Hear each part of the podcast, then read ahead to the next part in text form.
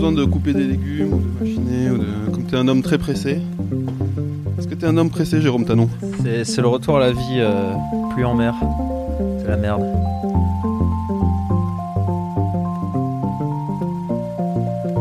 La société, la ville, tout ça.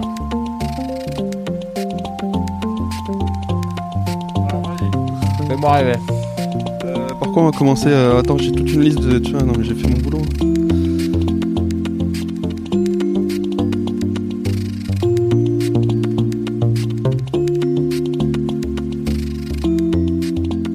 Épisode des Snowsurf Podcast, je retrouve Jérôme Tanon, photographe de snowboard et réalisateur, chez lui à Annecy.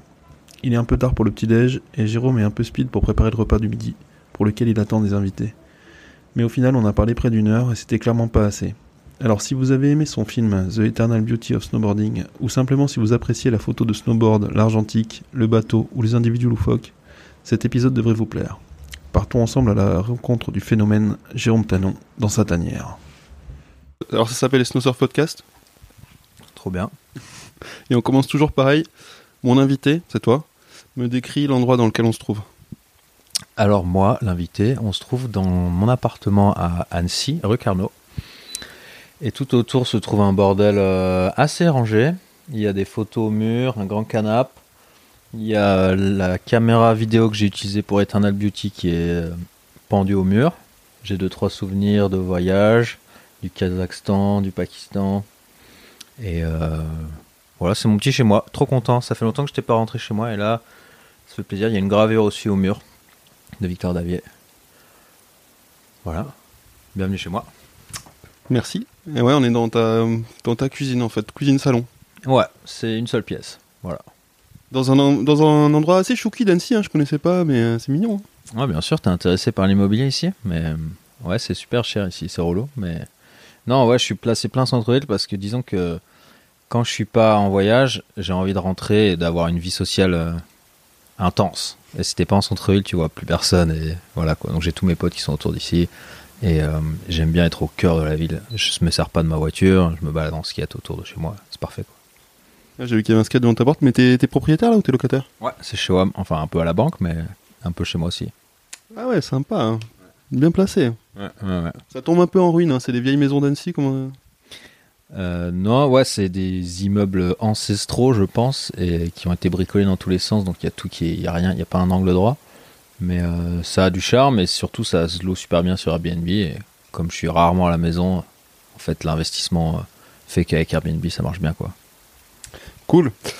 Euh, quand je t'ai demandé si on se voyait ce matin, tu m'as dit ouais, je, je, je, dors pas de toute façon le matin quand j'ai trop bu. Ça veut dire que tu, tu bois beaucoup. C'est quoi ton hygiène de vie, euh, Jérôme Tanon Non, non, je bois pas du tout. Je bois rarement, mais ouais, quand je sors, je bois des coups avec les potes. Hier soir, c'était une des occasions avec l'ouverture du high five. Et euh, j'ai bu, mais pas trop, comme je t'ai dit. Et ça n'empêche pas que je suis réveillé à 6h du mat. Et en fait, je me lève quasiment tous les jours à 6h du mat, alors qu'avant, dans ma vie, euh, c'était pas du tout le cas. Et je pense que c'est depuis l'été dernier, quand j'ai fait le montage de Zabardast, où je me suis levé effectivement à 6h du mat et commencé à bosser à 6h du mat tous les jours quasiment. Ça m'a mis un rythme et que j'arrive pas à perdre, quoi. Et bah, c'est pour le mieux, mais t'arrives pas à te rendormir, et surtout quand je bois, j'arrive pas à dormir, donc voilà. je peux m'a- On s'assied ou on reste debout? Vas-y, c'est comme tu veux. Sûr, Il faut, faut, que- faut que je sois pas loin de toi pour que tu tentes le micro, mais comme ça, mais je vais éteindre ça, ça fait un bip c'est ton. Alors ça c'est le. Ah, c'est c'est un, un lave-vaisselle de marque Aya. Assez petit, Bon, mais qui alors, va bien avec la cuisine. Euh, Serre-moi tes questions euh, scandaleuses, là. Les... Non, j'ai rien de scandaleux, c'est toi qui vas faire les réponses qui vont avec après. hein, mais euh, moi, je t'ai connu, euh, je pense que la première fois que je t'ai connu, ça devait être par le web il y a une quinzaine d'années. À peu près, hein, c'est ça? 15 ans, ça fait longtemps alors. Bah, Les forums, euh, les forums snowshoot, euh, skipass.com. Ah, Snowshoot, ok, là, là tu me parles de il y a 15 ans exact, ouais, Snowshoot, très bien. Et donc, bah, j'ai envie de te renvoyer un peu à cette époque-là, ou peut-être même avant. Comment ça a commencé pour toi le snowboard? Comment t'as découvert le snowboard? Ben, typiquement, à cette époque, j'étais un Parisien euh, fan de snowboard, mais qui en faisait pas souvent, donc qui était nul, mais qui adorait ça. Et euh, quand j'avais l'occasion d'aller au ski en famille pendant les vacances, eh ben, j'en faisais à fond. Mais euh, le reste du temps, bah, j'étais sur des forums de snowboarders et de snowboarders en manque de snowboard, surtout un tout petit forum qui s'appelait Snowshoot. Et euh, c'est un peu avec ça que je me suis fait mes premières, premiers potes de snowboard. Parce que c'est vrai que dans la station où je ridais à Sercheux, à Monetti-les-Bains, il n'y avait pas beaucoup de snowboarders. J'avais un pote dans mon village, quoi. Et, et donc là, d'avoir ces forums de Parigo et Grenoblois, euh, c'était un peu les ancêtres de, tous les forums qu'on a maintenant aujourd'hui, des réseaux sociaux. Et donc c'est voilà, c'est ça que je me suis fait mes premiers potes. Et après, on a fait des sessions ensemble au col du Lotaré. Euh, voilà, on a commencé à faire des... Et ensuite, dès que j'ai pu, quand j'ai eu 18 ans, je me suis barré de Paris pour euh, faire du snowboard tout le temps, quoi, maximum. Je voulais plus rester à Paname du tout. Je me voyais pas faire ma vie en faisant des études là-bas ou ailleurs. Et et ensuite, ben, c'est là que j'ai fait vachement plus de d'events, euh, les taravanes à freestyle, les mondiales du snow, les machins. J'ai fait tous les events parce que j'étais motivé comme un ouf, donc j'allais à tous les trucs. Et euh, je commençais à faire des photos en même temps que je ridais. Et euh, c'est là que je me suis fait des potes dans le milieu professionnel, on va dire, du snowboard, si on peut appeler ça comme ça. Alors attends, tu vas presque un tout petit peu trop vite. T'es né où et t'as grandi où? Je suis né à Paname, pas à Paris, je suis né à Lyon, mais j'ai grandi à Paris. Et euh, voilà, les 17 premières années de ma vie, j'étais collé à Paname. Quoi. Dans quel coin? J'étais dans la banlieue de, de Meudon. Ouais, sexy quoi. Et comment ça se fait que de Meudon, des... enfin, c'était quoi ton premier jour sur un snowboard? Enfin, ta découverte du snowboard, ça s'est passé comment? Bah, C'est très simple, j'ai un souvenir assez limpide. Je sais pas si je me le suis inventé à moi-même euh, et que ça m'a forgé un souvenir ou pas, mais selon moi, je faisais du ski donc euh, à Monetti-les-Bains. Il y avait que des skieurs et j'avais même pas entendu parler de snowboard trop. Et je devais avoir 10 ans et j'ai vu un mec en snowboard descendre la piste rouge sous le télésiège. Et, euh, et, donc le mec était en snowboard, c'était complètement fou. Et je l'ai vu faire un 3-6 back dans mon esprit. Hein. Peut-être que j'ai romancé, mais je l'ai vu faire un 3-6 back sur un bord de piste. Et je me suis dit, mais mec, pourquoi je fais pas ça? Qu'est-ce que je fais sur mes skis?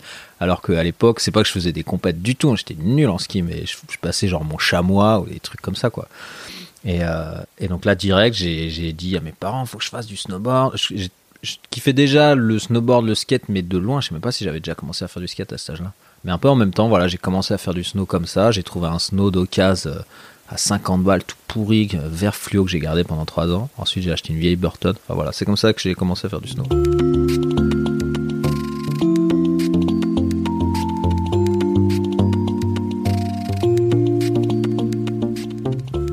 Pourquoi c'était monetier Tes parents étaient fans de, fans de Ouais, mes parents avaient acheté un petit chalet à, au Guibert, à côté de Moitié-les-Bains. Et donc, euh, euh, on allait souvent l'été et l'hiver euh, passer du temps là-bas à la montagne. Ils kiffent la montagne. Mes parents sont du milieu aussi de l'alpinisme. Et donc, voilà, ils adorent grimper, le ski, la rando et tout ça. Ouais, donc les écrins, c'est plutôt un bon spot. Hein. Ouais, les écrins, c'est magnifique. C'est tranquille, il n'y a personne. Serge Chevalier, il y a 15 ans, t'imagines qu'il n'y avait personne. Les hors-pistes, c'était la gavade de ouf. Euh, c'est un domaine incroyable et en escalade, en alpinisme, en tout, il y a tout ce que tu veux là-bas.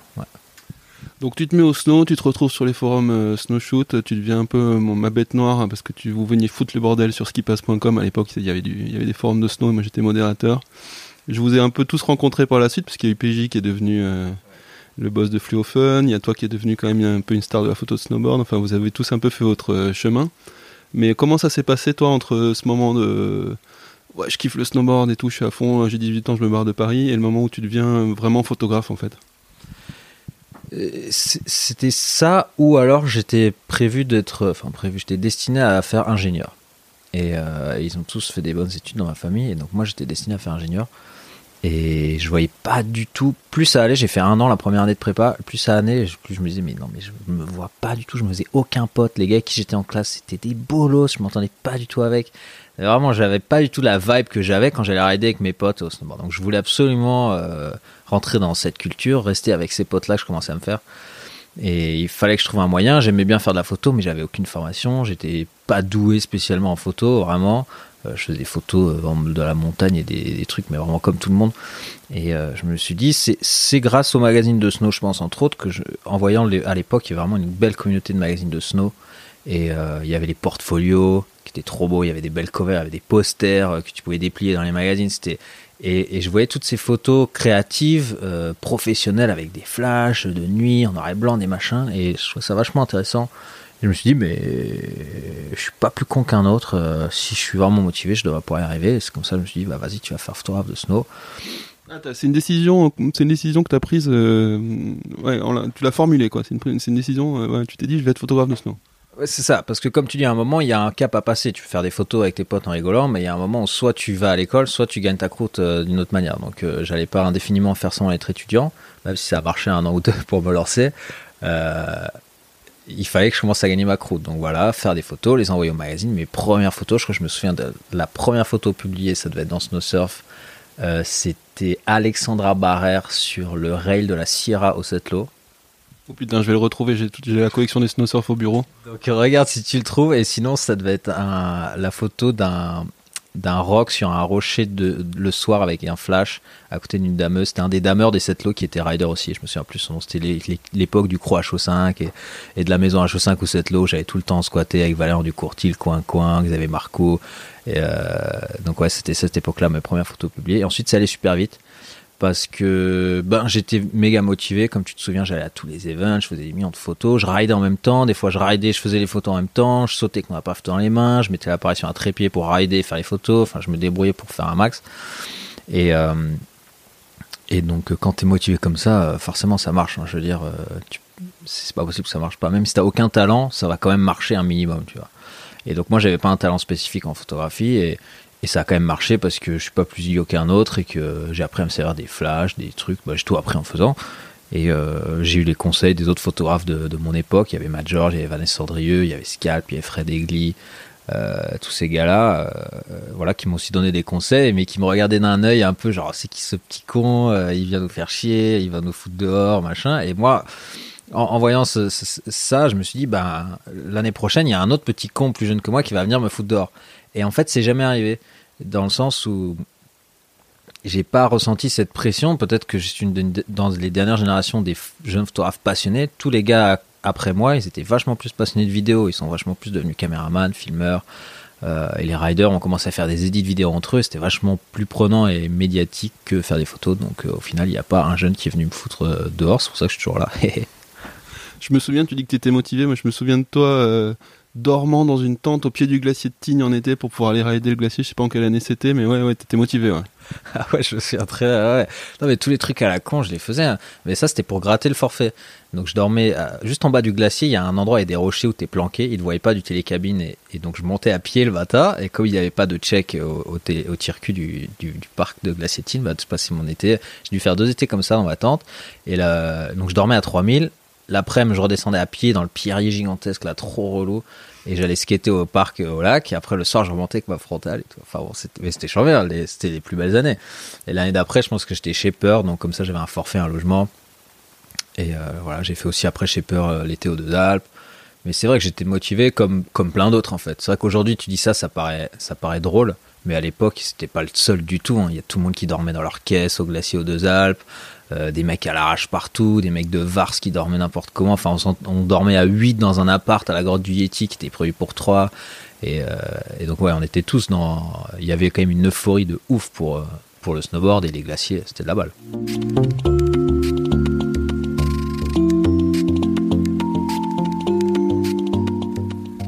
Qu'à une époque, tu, faisais beaucoup de snow, tu sautais avec ton appareil photo et tout. C'est quoi ton niveau en gros en snow Comment tu le décrirais et, et comment il a évolué et comment il est aujourd'hui? Bah, le niveau d'un mec euh, qui est pas spécialement doué, mais qui était super motivé, mais qui a commencé trop tard. C'est-à-dire, j'ai commencé à faire du, freestyle que vers 15, euh, 16 ou 17 ans. Et euh, forcément, j'allais rider aux deux Alpes, j'allais sauter le big air des deux, à côté de moi, il y avait Arthur Longo qui faisait switchback 9, switchback 10 et tout. Et j'étais là, mais non, mais moi, j'arrivais pas à faire un switchback 5 sur la table, ça me faisait trop peur. Donc, ouais, j'ai un niveau de. Mon niveau a pas énormément évolué depuis, même si le snowboard a vachement évolué. Moi, je suis resté quand même un peu collé sur mes tricks parce que quand tu deviens photographe, tu peux pas progresser vraiment. Tu, tu, refais les tricks que tu sais faire. Tu progresses un peu en ride, en board control, on va dire. Et encore, je suis vraiment nul en board control, mais donc voilà, à l'époque, je sautais les big euh, je pouvais faire des sets de bacs sur les grosses tables, des trucs comme ça, mais un peu comme, euh, voilà, comme tout le monde, mais moins bien que les, les mecs qui étaient vraiment doués, comme Longo, Davier, Delerue et Valérian, mes potes, Coin Coin.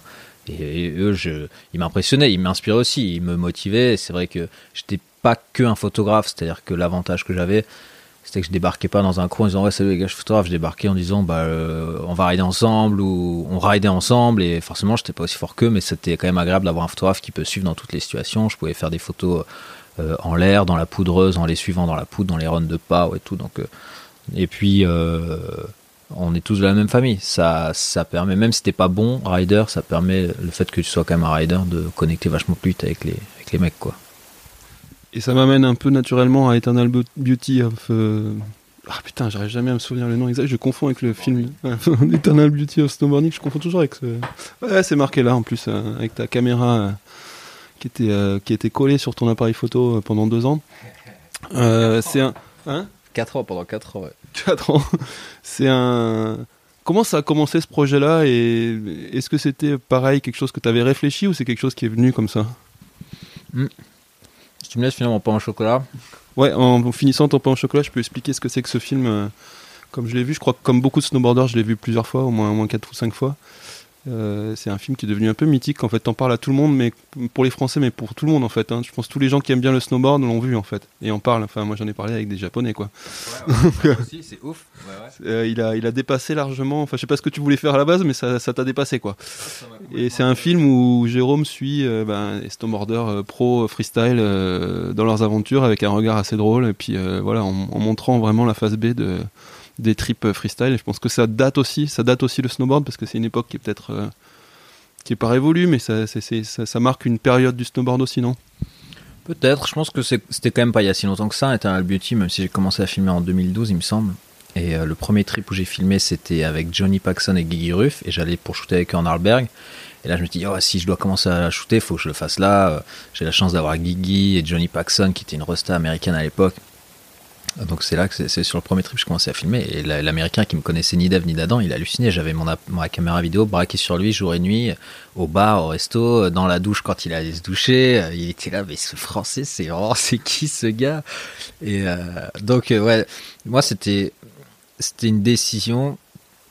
Alors que, ben pareil, j'avais aucune formation de vidéo et comme j'étais tout le temps à côté de caméraman, il y avait toujours voilà des caméramans pro à côté de moi, mais euh, il fallait que quelqu'un fasse ce film et je pensais qu'il y aurait un filmeur ricain qui soit là depuis 10 ans, euh, Jake Price, euh, quelqu'un de ce style qui est vraiment là depuis longtemps dans le business, qui prenne tous ses rushs euh, de conneries, et quelqu'un, un filmeur d'absinthe, tu vois, et qui fasse un edit qui montre tout ça. Mais le, voyant pas le film arriver, je me suis dit merde, faut que je m'y colle, et je m'imaginais déjà les images que j'allais accumuler et les blagues que j'allais faire en voix off, tu vois.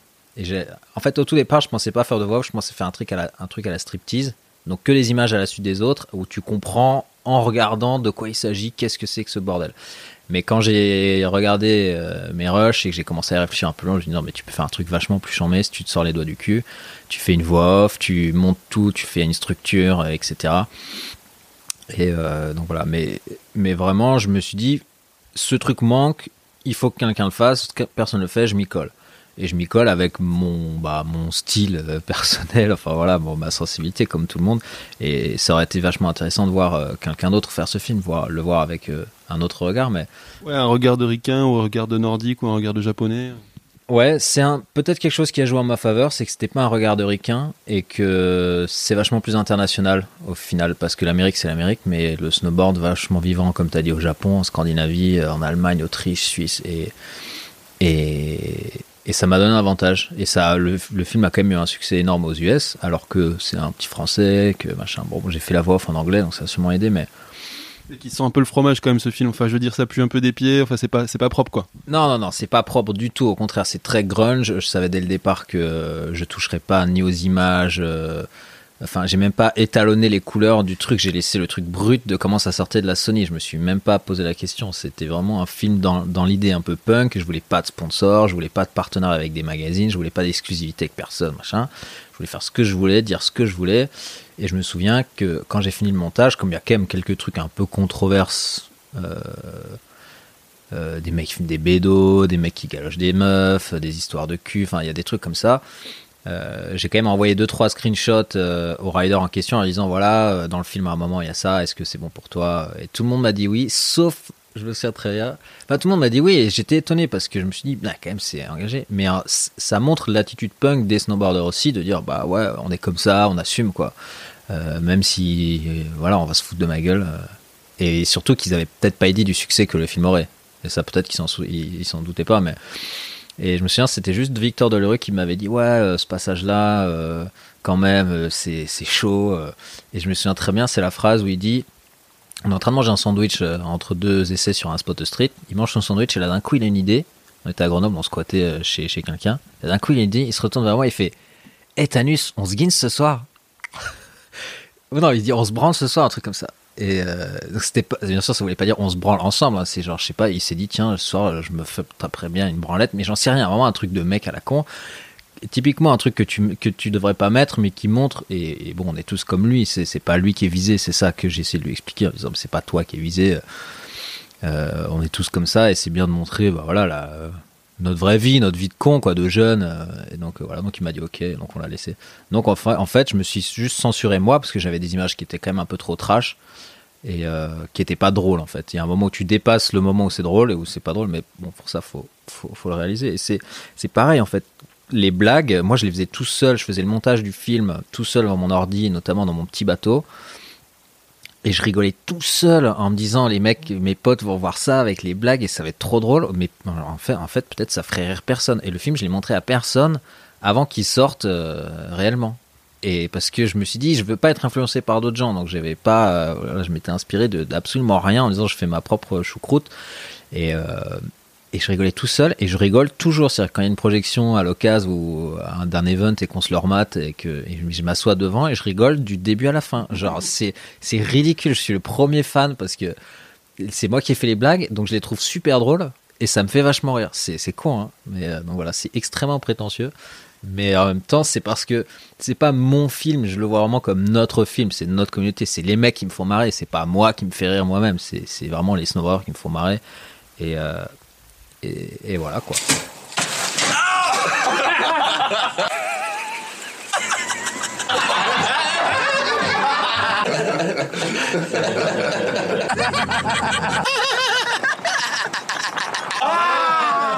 It is going to be shaky. It is going to be raw, Celui-là, il était pour toi. but it's going to be the truth.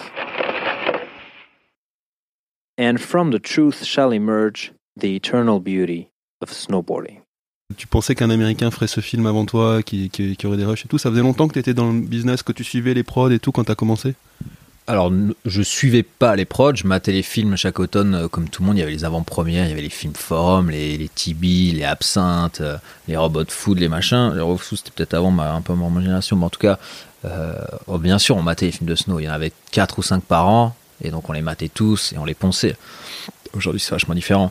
Mais euh, je suivais pas et je connaissais pas très bien les, caméramans américains. Je connaissais bien les caméramans euh, européens, je connaissais bien Vlad d'Absinthe, je connaissais bien les gars des Pirates.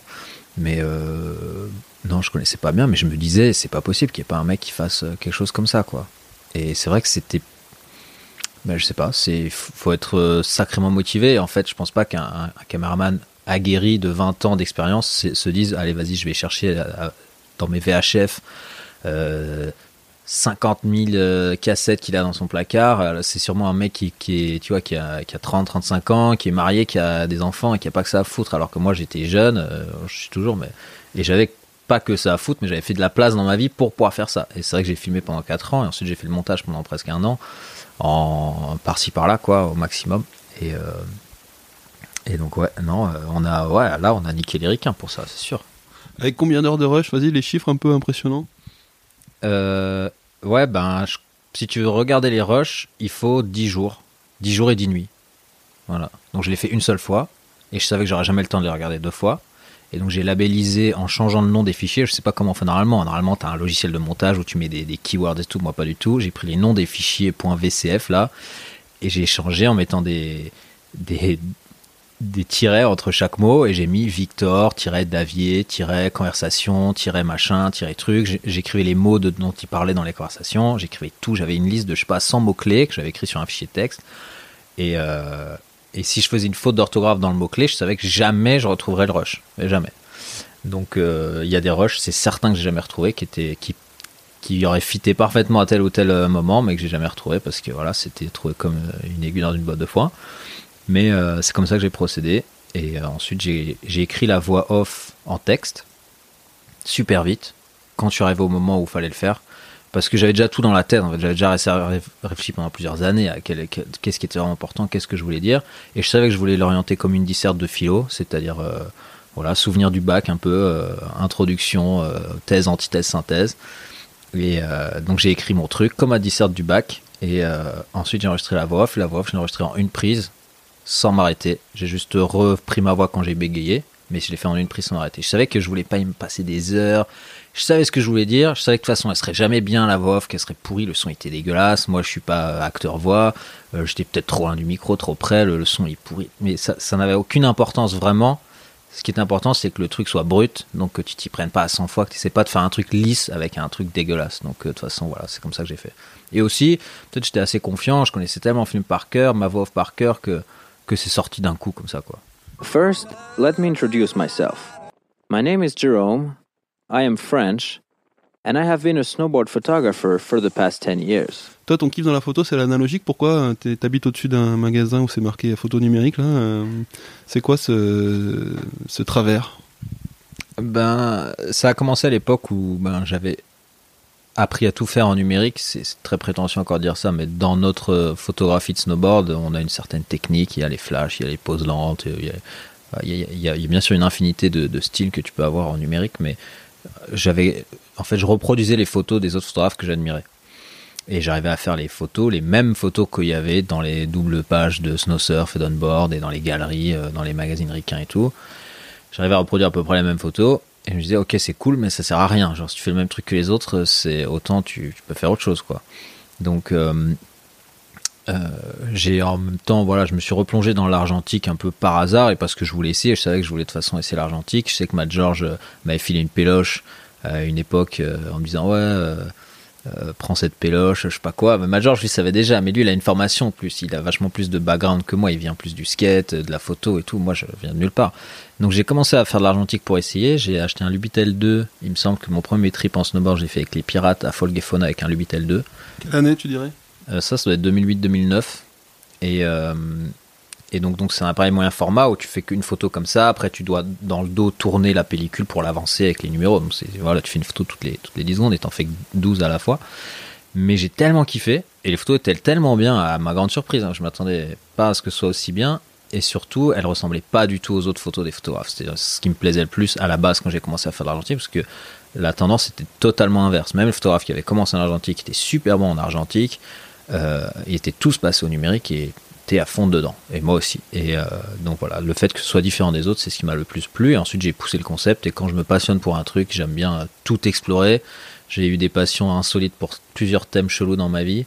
Et ça, ça en faisait partie. Et je voulais tout savoir. Je lisais tous les bouquins. J'ai testé toutes les péloches.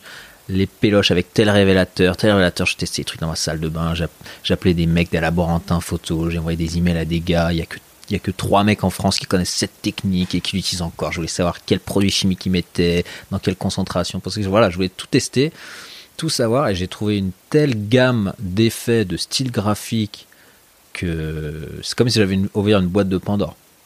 Mais vraiment en argentique, faire des millions de trucs. Alors qu'en en numérique, tu as toujours le même fichier de base. On a tous la même photo en numérique. On a tous la même DNG, on a tous le même appareil photo. On avait les mêmes objectifs, les mêmes appareils photo, donc on avait la même photo au départ. Alors qu'en argentique, tu peux être tellement plus personnel. Et donc c'est ça qui m'a plu et j'ai poussé ça et je suis jamais revenu en arrière. Le numérique, je trouvais fade en fait, et chiant comparé à l'argentique. Même si c'est dix fois plus pratique et que ça coûte moins cher, euh, l'argentique c'était vachement plus kiffant et, je me suis spécialisé dedans. Ensuite j'ai appris à faire du laboratoire, euh, faire des tirages, faire euh, plein de techniques et- et j'en fais toujours aujourd'hui et j'adore. Aujourd'hui, tes photos, même tes photos entre guillemets commerciales, je sais pas de quoi tu vis exactement, comment te- se partagent tes revenus, mais tu fais tout en argentique ou t'as quand même un numérique et tu bosses avec? Alors, j'essaie de tout faire en argentique, c'est-à-dire que quand une marque vient me voir en me disant, euh, voilà, on va faire un shooting, on va faire tel trip, machin, je dis, ok, les gars, par contre, je vous préviens, je shoot en argentique, donc déjà, il va falloir attendre plusieurs semaines après le trip pour avoir les photos. Les photos qui seront en noir et blanc, euh, vous pourrez pas les avoir en couleur, et ainsi de suite. Et il y a, il y a très peu de marques que ça branchait. Bon, après, je je suis très mauvais à démarcher les marques, mais une des marques qui m'a le premier euh, soutenu dans cette démarche, c'est Rip Curl. Et euh, j'ai shooté les trips en Alaska, que en argentique, euh, avec le team de Rip Curl de l'époque, et c'était fou. Et ils m'ont vachement aidé à, bah, à gagner ma vie en même temps que faire ce que je voulais. quoi. Et de temps en temps, quand il y a des shootings, quand on doit shooter des trucs pour des catalogues ou des marchés comme ça, là, parfois je ressors mon vieux numérique que j'ai pas changé depuis 2008, je pense. Un Nikon D300 tout pourri. Faut pas que les, marques écoutent parce qu'ils vont me dire non mais là t'abuses franchement.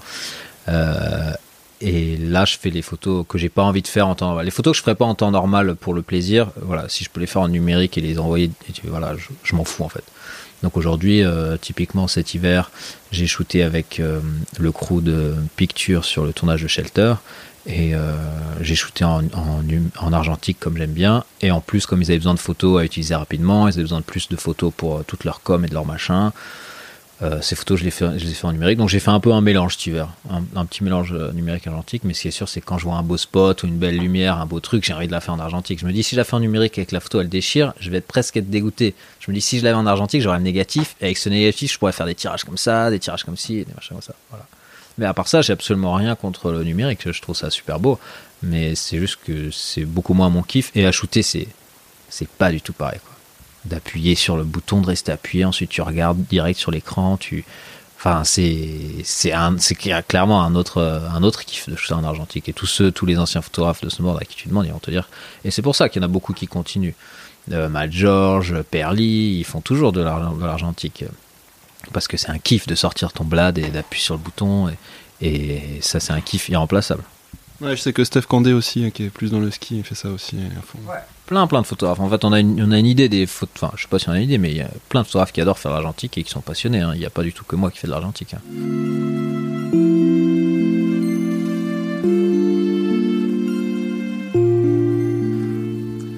Et t'en vis aujourd'hui de la photo? Enfin, c'est quoi ton métier aujourd'hui? Bah ouais, mon métier c'est ça. J'en vis depuis bah, 2009-2010 à peu près. J'envoie mes photos au magazine, j'envoie mes photos aux marques. euh, je survis euh, comme je peux. J'ai de la chance d'avoir des parents qui m'ont aidé au départ. Donc euh, c'est pas que je suis né avec une cuillère en argent dans la bouche, mais j'ai quand même eu un support familial qui m'a permis d'être indépendant et donc de pas faire beaucoup de commercial quand j'aurais été obligé de le faire. Donc c'est aussi pour ça que j'avais peut-être une attitude un peu un peu de jeune con, c'est que je suis ouais des involtes, c'est parce que j'ai eu une chance inouïe d'avoir voilà mes parents qui m'ont payé mes études alors que j'ai- j'allais pas étudier, j'allais faire des photos de snowboard, donc c'est comme si j'avais en fait un sponsor.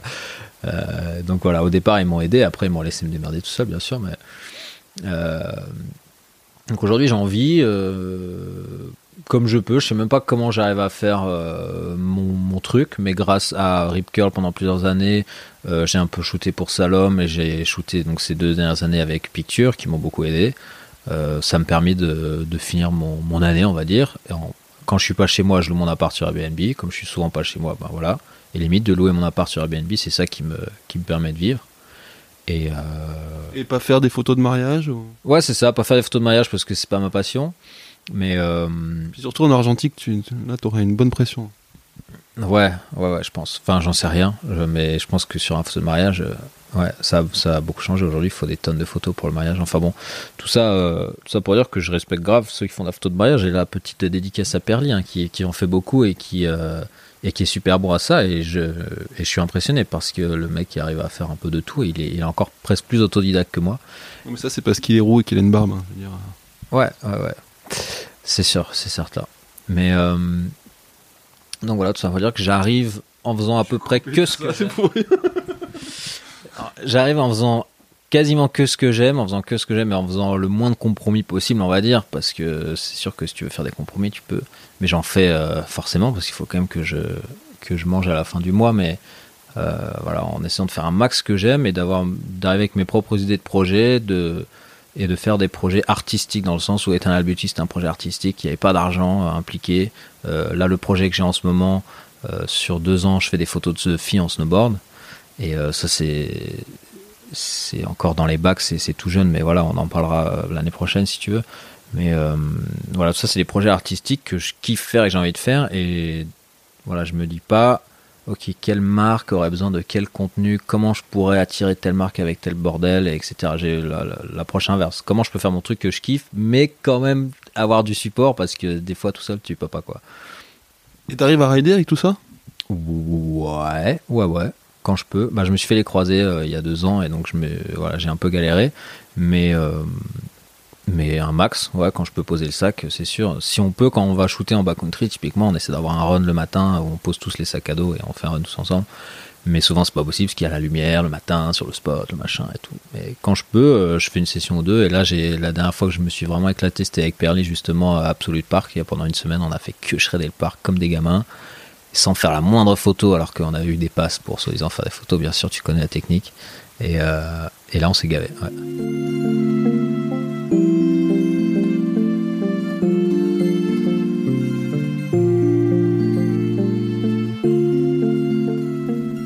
Te garde pas très longtemps, hein. je, vois que tu, je vois que tu regardes ta, casserole qui ne cuit rien du tout et que tu as des invités qui arrivent dans une heure.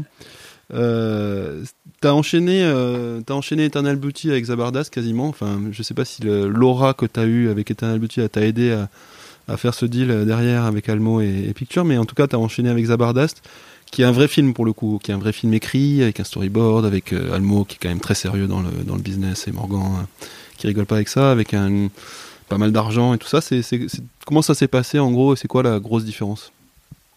Alors, déjà pour revenir sur pas mal d'argent, euh, oui ou non, parce qu'en fait, pour faire, un- comme tu dis, pour faire un film de Snow, le budget qu'on avait qui était de plus de 100 000 euros, c'est énorme. Mais pour faire un vrai film, avec comme tu dis, une histoire et c'est un film qui sorte du, du notre milieu à nous et qui puisse être regardé par tout le monde, c'est rien en fait. Mais donc on a fait avec ce qu'on avait et on a fait notre max. On s'est tous euh, donné à fond pour le pour l'expé et pour ramener les images, hein, les caméramans en premier lieu. Mais euh, euh, j'ai complètement oublié ta question. Ma question, c'est, euh, c'est, c'est quand même très différent de Eternal Beauty, qui est un peu un film potache et de- d'étudiants, Ouais. même s'il est génial, mais c'est, c'est pas un. bon, bref. Euh, comment ça s'est passé la transition entre, entre les deux quoi? Comment t'es arrivé à faire finalement maintenant tu ouais t'as fait t'as fait un film aussi quoi derrière? Ben, je pense que ça m'a inspiré. C'est-à-dire que Thomas Delfino, quand il est venu me voir avec les- l'expé, euh, c'était au Karakorum, c'était loin de chez nous. C'est un endroit mythique dont on entend parler que dans les bouquins d'alpinisme, et etc. Donc moi, ça me parlait énormément. J'étais super chaud d'y aller euh, en tant que photographe au départ. Et, quand, on a commencé à réfléchir au film, je me disais, mais euh, peut-être qu'ils n'avaient pas un autre réalisateur sous la main et ça m'a aidé à être le réalisateur. Mais en tout cas, euh, ils, avaient confiance suite à Eternal Beauty, ils avaient confiance que je pourrais être capable de faire quelque chose de sympa. Et moi, j'avais confiance en moi. En, je sais pas d'où j'ai eu cette confiance en moi, mais je me suis dit, ok, je peux le faire, mais je vais dès le départ euh, m'inspirer d'autres films, de vrais films, et euh, avoir une ambition énorme de faire quelque chose euh, vachement plus poussé que juste un film de ride.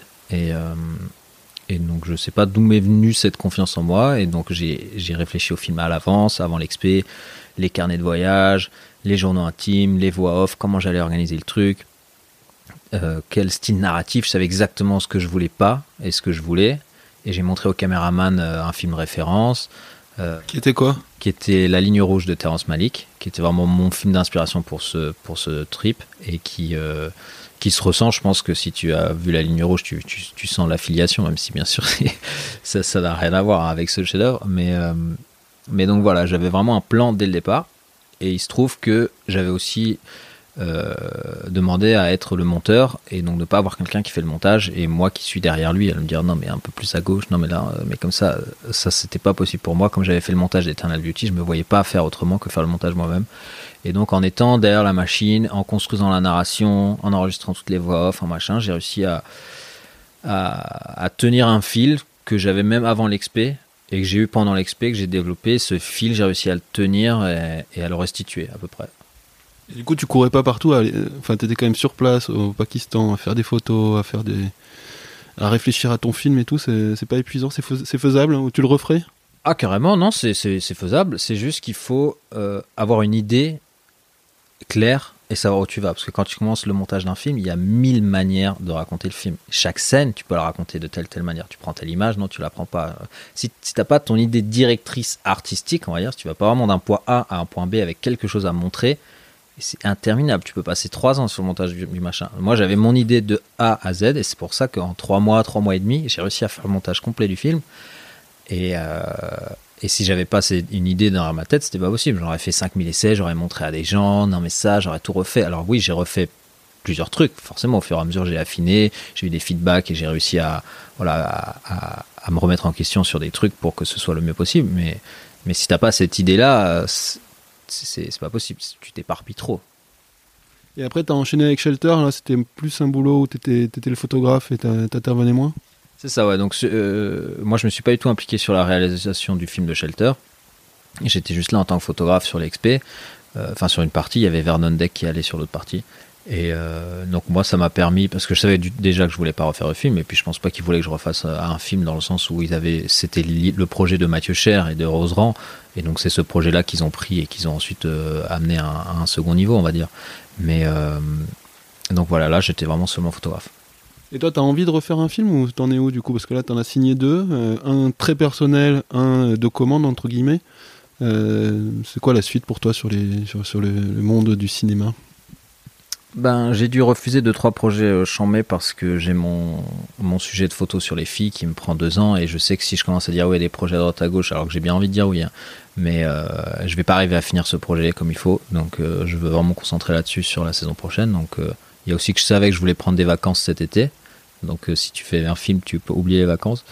Et et c'est vrai que je pense que s'il y a un prochain film il viendra peut-être plus de mon élan dans le sens comme Eternal Beauty, dans le sens où euh, là le Pakistan c'était l'idée de Delfino. Euh, voilà, si je dois refaire un film, mais c'est vrai que je me sens capable, dans un certain sens, de faire, de faire peut-être d'autres films.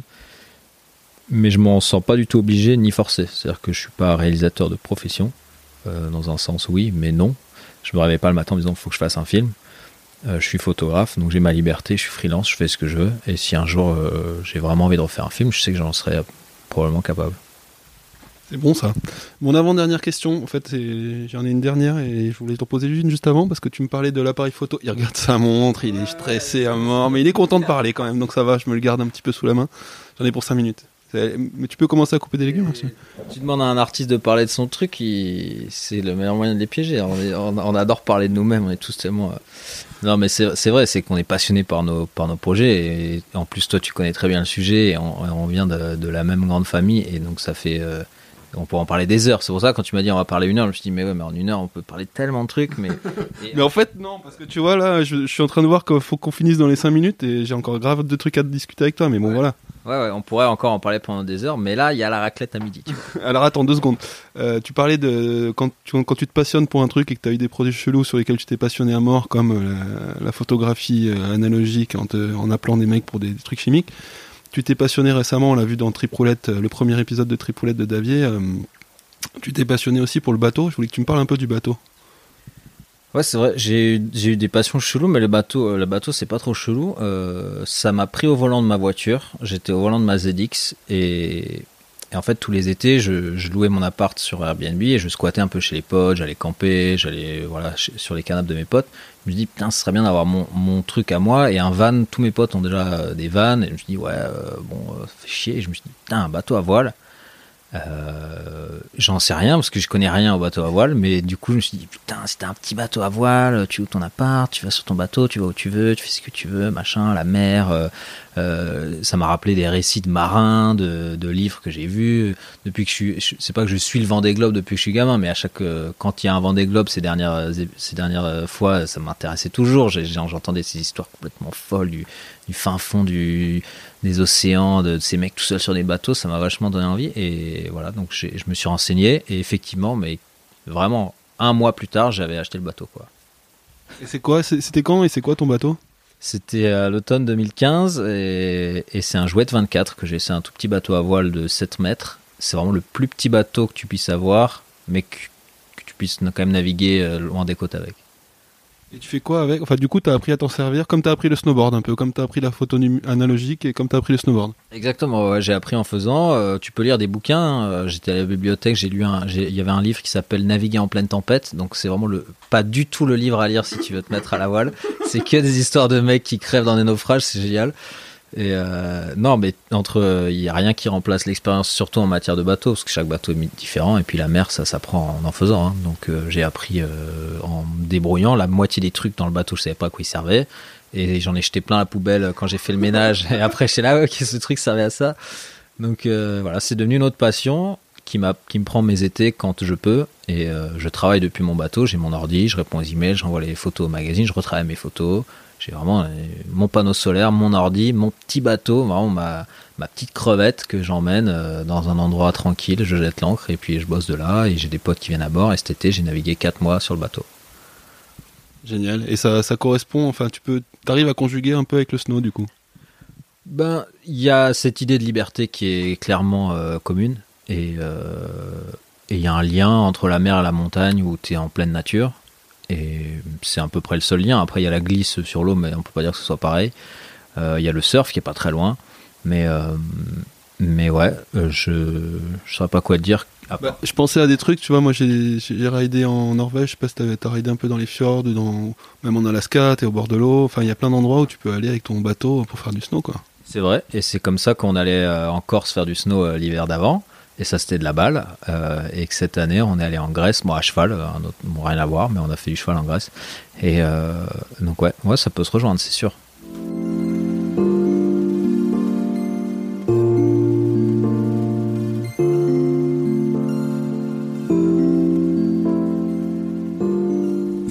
Bon, ma dernière question c'était pour qu'est-ce qu'il y a, qu'est-ce qu'il y a après, qu'est-ce que tu prépares, mais tu nous as déjà un peu parlé de ton projet avec les filles. Euh, je sais pour avoir parlé avec Catherine Destivelle que vous préparez un, joli bouquin, tu étais en train de me dire que vous allez terminer bientôt. Euh, c'est quoi donc dans les bacs là? Donc c'est ça, justement, elle était en train de m'appeler pendant ton interview, donc euh, on envoie les fichiers à l'imprimeur là, c'est Matt George qui fait le graphisme du bouquin, donc c'est trop cool. C'est Catherine qui est l'éditrice, donc c'est un trio complètement improbable, mais génial. Et euh, le livre sort euh, dans, le tout début du mois de novembre. On va bientôt euh, faire les annonces, montrer la couverture et tout ça. Donc c'est le livre de, Zabarda, c'est le livre de l'expo au Pakistan. C'est un livre photo qui fait genre 240 pages. C'est mon premier livre, donc voilà, un, nouveau truc à essayer. On parlait de vanité tout à l'heure, le livre. On parlait de la vanité du photographe et de l'artiste. Le livre, c'est un peu l'accomplissement de ce genre de truc, non? Alors non, pas du tout. Moi, je le vois pas du tout comme ça. Euh, au contraire, c'est comme quand tu fais une expo photo. Euh, t'as quand même euh, t'ouvres tes photos à la critique dans un sens où les gens vont venir et puis ils peuvent dire ouais cette expo est pas top euh, voilà je vois pas l'intérêt ainsi de suite donc pour un livre photo c'est un peu pareil t'es quand même dans ce rôle où ok tu vas montrer ton livre tu vas dire aux gens achetez mon livre mais est-ce que c'est vraiment bien ce qu'il y a dedans Euh, Voilà, c'est les photos du Pakistan. Euh, je me suis dit, y a un moment où tu dois vraiment faire un livre, c'est ça. Je suis pas assez vieux pour faire un livre euh, rétrospectif sur mes photos de snowboard. Euh, et puis, je, je sais pas si ce serait intéressant. Mais l'expo au Pakistan, j'étais super inspiré. J'ai fait des, je pense, des assez jolies photos là-bas. J'avais mon Pentax et le fait d'avoir fait des photos en argentique en moyen format au Pakistan sur y a un peu comme toutes les planètes qui étaient alignées. Je me suis dit, il faut absolument que je fasse un livre. Et j'ai déjà tout préparé le livre l'année d'avant quand j'ai fait le montage du film, les textes et les photos, etc. Mais j'avais aucunement le temps de m'en occuper, c'était trop tard. faut s'y prendre vachement à l'avance pour faire un bouquin. Et donc ça sort euh, avec un an de retard, mais euh, ça sort euh, bien et dans toutes les librairies et avec Catherine Destivelle. Et donc je, suis- super fier que notre expé donne lieu à un bouquin, ça nous donne un super souvenir. Après la vanité du photographe, non je pense pas. Non, tu seras pas content de l'avoir hein, comme ça chez toi sur une étagère? Ah si, clairement, je serais super content de l'avoir, ça c'est sûr, parce que moi j'ai adoré cet expé, j'adore revoir les photos, j'adore me replonger dans les textes, surtout les textes qu'ils ont écrits, ils sont géniaux. Là. Graziani, il a une plume tellement folle, Léo, il écrit ses trucs, Thomas, j'adore relire nos carnets de voyage parce qu'ils sont vraiment, vraiment marrants. Et euh, donc oui, oui, c'est clair, je suis super content. Et sinon? Et sinon, bah, comme tu l'as dit, le projet des filles, le bouquin, euh, avoir aussi la tête ailleurs. C'est-à-dire que voilà, faire du bateau, ça me permet de lire des livres qui n'ont rien à voir. Cet été, je me suis dit que j'allais écrire un polar, tu vois. Par exemple, j'ai commencé à me passionner par les polars. Heureusement, je suis pas tombé au fond du trou. Genre, je suis resté que sur le bord. Et je me suis dit, ouais, euh, t'es pas plus con qu'un autre, tu vas écrire un polar. Heureusement, je me- j'ai j'ai vite déchanté quand j'ai commencé à vraiment réfléchir à ce que ça impliquait d'écrire un polar. Et euh, voilà, ça fait partie des projets qui ne- n'aboutiront sûrement jamais. Mais voilà, j'ai plein d'idées dans, dans ma tête, c'est pas ça qui manque. Merci beaucoup, euh, Jérôme Tanon. Je vais te laisser euh, faire cuire les patates. Euh, là, la cuisine, il n'y a rien de fait. hein. Les invités arrivent dans. Il est, il est 11h35. euh, c'est- bah, D'ailleurs, tu vas rester pour éplucher les patates et les légumes parce que là, tu me le dois, là, je crois. Avec plaisir. Ok.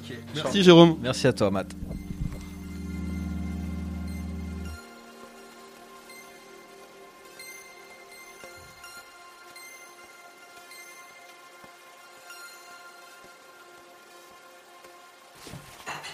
Pas trop